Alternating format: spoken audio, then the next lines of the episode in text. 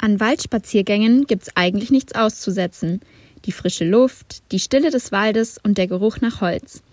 So eine gemütliche Tour durch den Wald kann aber auch schnell zu einer unerwünschten Begegnung werden. Zum Beispiel durch das Auffinden eines Wildtierkadavers. Zugegeben, auf so eine Begegnung möchte sicherlich jeder verzichten. Deshalb werden Tierleichen häufig entfernt, was aber absolut nicht gut für die Natur ist. Warum Wildtierkadaver für die Biodiversität und Artenvielfalt so wichtig sind, darüber habe ich mit dem Biologen Dr. Christian von Hörmann gesprochen. Er forscht seit 2017 im Nationalpark Bayerischer Wald im Bereich der Kadaverökologie. Ich bin Sophia Ulrich und ihr hört Neutron, den Wissenspodcast von M945. Seit der Veröffentlichung einer Studie Digitales Modell der Lunge. Dadurch kann der Auskühlungsprozess der Leiche Milliliter pro Kilogramm idealisiertes Körpergewicht. auf Fantastika Ziel der Wissenschaftlerinnen und Wissenschaftler ist es, Neutron. Neues aus der Forschung. Hallo, Herr Dr. von Hörmann. Ich freue mich sehr, dass Sie Zeit gefunden haben. Was war denn überhaupt der Anlass für die Studie zur Kadaverforschung und wie kam es dann letztendlich zur Umsetzung des Projektes? Also ich arbeite schon seit 2009 in dem Bereich der Kadaverökologie. Und das war vorher so ein, so ein Großprojekt auch in den Exploratorien, in den Biodiversitätsexploratorien in Deutschland mit, mit 75 Ferkelkadavern. Und ich bin dann hier in den Nationalpark gekommen im Oktober 2017 und habe eben gesehen, dass seit 2012 hier schon Tiere ausgelegt waren, aber eben nur mit Fotofallen. Und ich habe dann das Ganze ziemlich ausgeweitet, also auch mit Insektenbeprobungen, mit Bodenproben und ähm, mit ähm, Maulschleimhautabstrichen für die Bakterien und die Pilze. Und so ist es im Endeffekt dazu gekommen, dass wir das mal hier in der Fläche im großen Stil durchführen. Sie haben ja gerade schon angesprochen, dass die Tierkadaver im Nationalpark Bayerischer Wald schon seit 2012 ganz gezielt für Forschungszwecke verteilt wurden. Können Sie uns vielleicht noch ein bisschen mehr über den genauen Ablauf der Studie erzählen?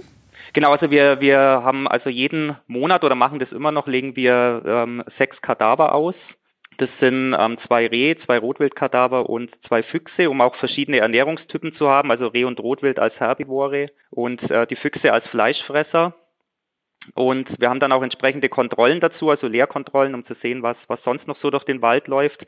Und das machen wir tatsächlich das ganze Jahr über, um auch verschiedene Jahreszeiten, auch in verschiedenen Höhenstufen, um eben das Gesamtsystem da erfassen zu können. Und es sind verunfallte Tiere bei uns im Nationalpark, die durch Verkehrsunfälle anfallen und die wir eben dann im System belassen, also ganz ähnlich wie die Bäume, die bei uns ja auch im Wald bleiben, wenn sie sterben, so bleiben eben dann die Tiere auch vor Ort und können dann sogar noch beprobt werden. Das klingt auf jeden Fall sehr interessant. Vor allem, dass die Unfalltiere dadurch quasi wieder zurück in die Natur geführt werden.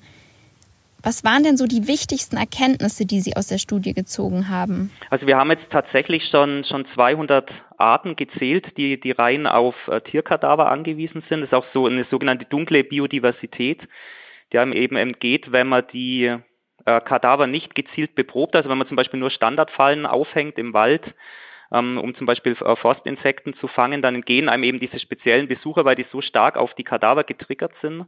Und darunter waren zum Beispiel 139 Insektenarten und 17 Wirbeltierarten. Ähm, ganz erstaunlich auch zum Beispiel der Seeadler, die Wildkatze, der Wolf war auch schon mal mit dabei, der Marderhund und ähm, auch 44 Pflanzenarten und sogar noch einen Fliegentöterpilz, äh, den sogenannten Entomophthora, der auch ähm, Schmeißfliegen befällt und die Männchen kopulieren dann mit den pilzbefallenen Weibchen und tragen dann die Sporen wieder ins System weiter. Also eine ganz verrückte Geschichte.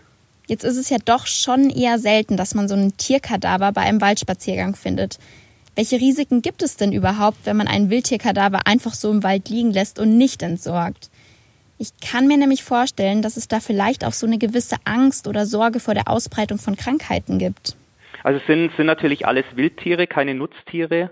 Das heißt, es gibt auch nicht die, die Problematik ähm, von der veterinärrechtlichen Seite, wie zum Beispiel BSE-Problematik bei, bei Rindern oder auch die, die Schweinepest-Problematik bei, bei, bei Schweinen.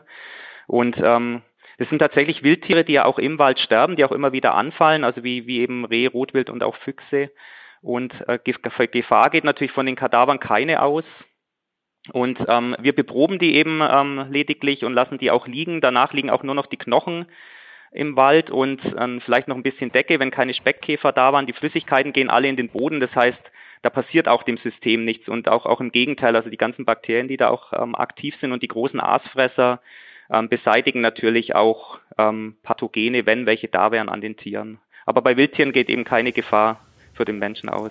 Sie haben ja auch erwähnt, dass viele Tier- und Pflanzenarten auf die Kadaver von Wildtieren regelrecht angewiesen sind und die auch zum Überleben dringend brauchen. Wenn die Wildtierkadaver jetzt aber immer von Menschen aus dem Wald genommen und dann wieder entsorgt werden, was passiert denn dann überhaupt, überhaupt mit all den Tierarten, die auf die Kadaver angewiesen sind?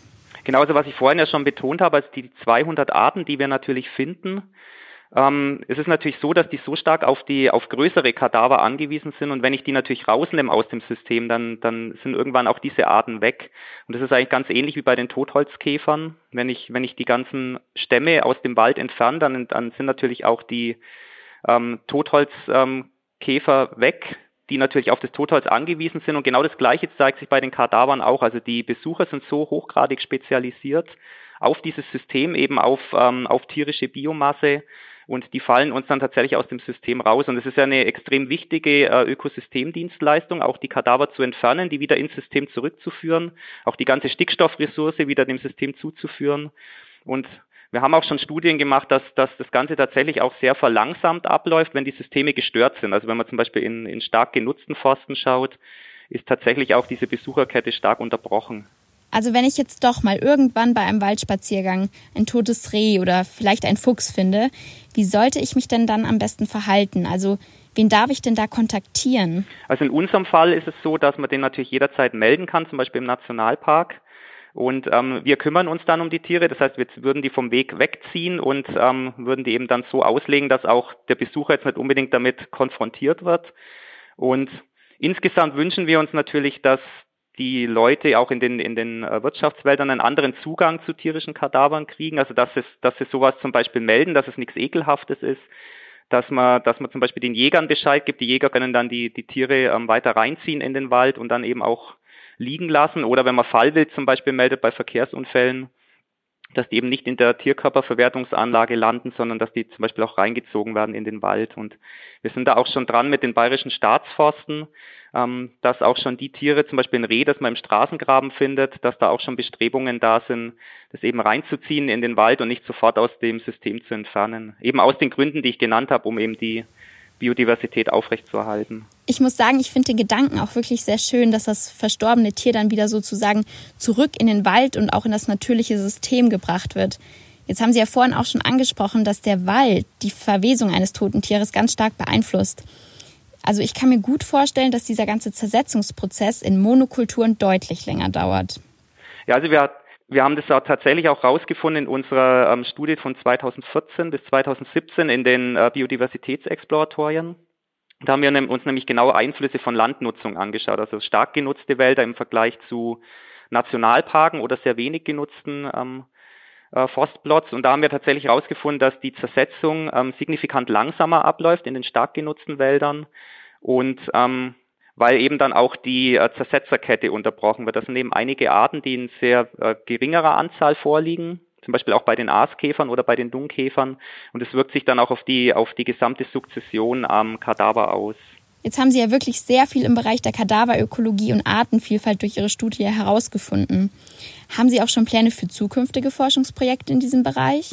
Also wir arbeiten momentan auch noch an einem ähm, Projekt zur afrikanischen Schweinepest, ähm, wo wir auch untersuchen, also wir bringen auch Wildschweinkadaver aus und möchten eben ähm, sehen, äh, zum Beispiel einen bestimmten Zersetzungsgrad, der ist dann mit Tagen korreliert, weil wir genau wissen, wann wir die Tiere auslegen, um zum Beispiel auch den Brandenburger Kollegen dann wertvolle Hinweise liefern zu können. Also wenn die einen Kadaver finden, die haben dann zum Beispiel die Amtstierärzte haben dann einen Fotobeweis und wir können dann über ein Modell eben ziemlich exakt sagen, wie lang das Tier liegt, weil wir es ja beobachten können, weil wir die Tiere ausbringen. Und die Kollegen können dann eben auch den, den Suchradius eingrenzen oder auch das Infektions ähm, eingrenzen, wenn sie nämlich die, die Tage, also die Liegezeit des Kadavers wissen. Und für Genau, und für ähm, Herbst 2022 haben wir auch, also ich habe auch gerade eine Skizze noch beantragt mit allen 16 deutschen Nationalparken. Und da möchten wir eben das Konzept, das wir hier realisieren im Nationalpark Bayerischer Wald, also dass auch Kadaver liegen gelassen werden und beprobt werden, eben in allen 16 Parken durchführen. Und auch die Leiter der Nationalparke haben ja auch schon alle unterschrieben, dass sie da mitwirken wollen. Und das ist momentan noch in Begutachtung beim Bundesumweltministerium. Und wir hoffen dann bald auf die Erlaubnis zur Antragstellung. Und das wäre so unser nächstes ähm, sehr großes Projekt auch zur Biodiversitätsforschung am Kadaver, eben in allen 16 ähm, Nationalparken in Deutschland. So, Sie forschen ja jetzt schon wirklich sehr lange an dem Thema und haben schon wahnsinnig viel rausgefunden. Und es wird ja jetzt auch noch, wie Sie gerade erzählt haben, weiter geforscht. Was ist denn bis jetzt so Ihr Fazit zur Kadaverökologie?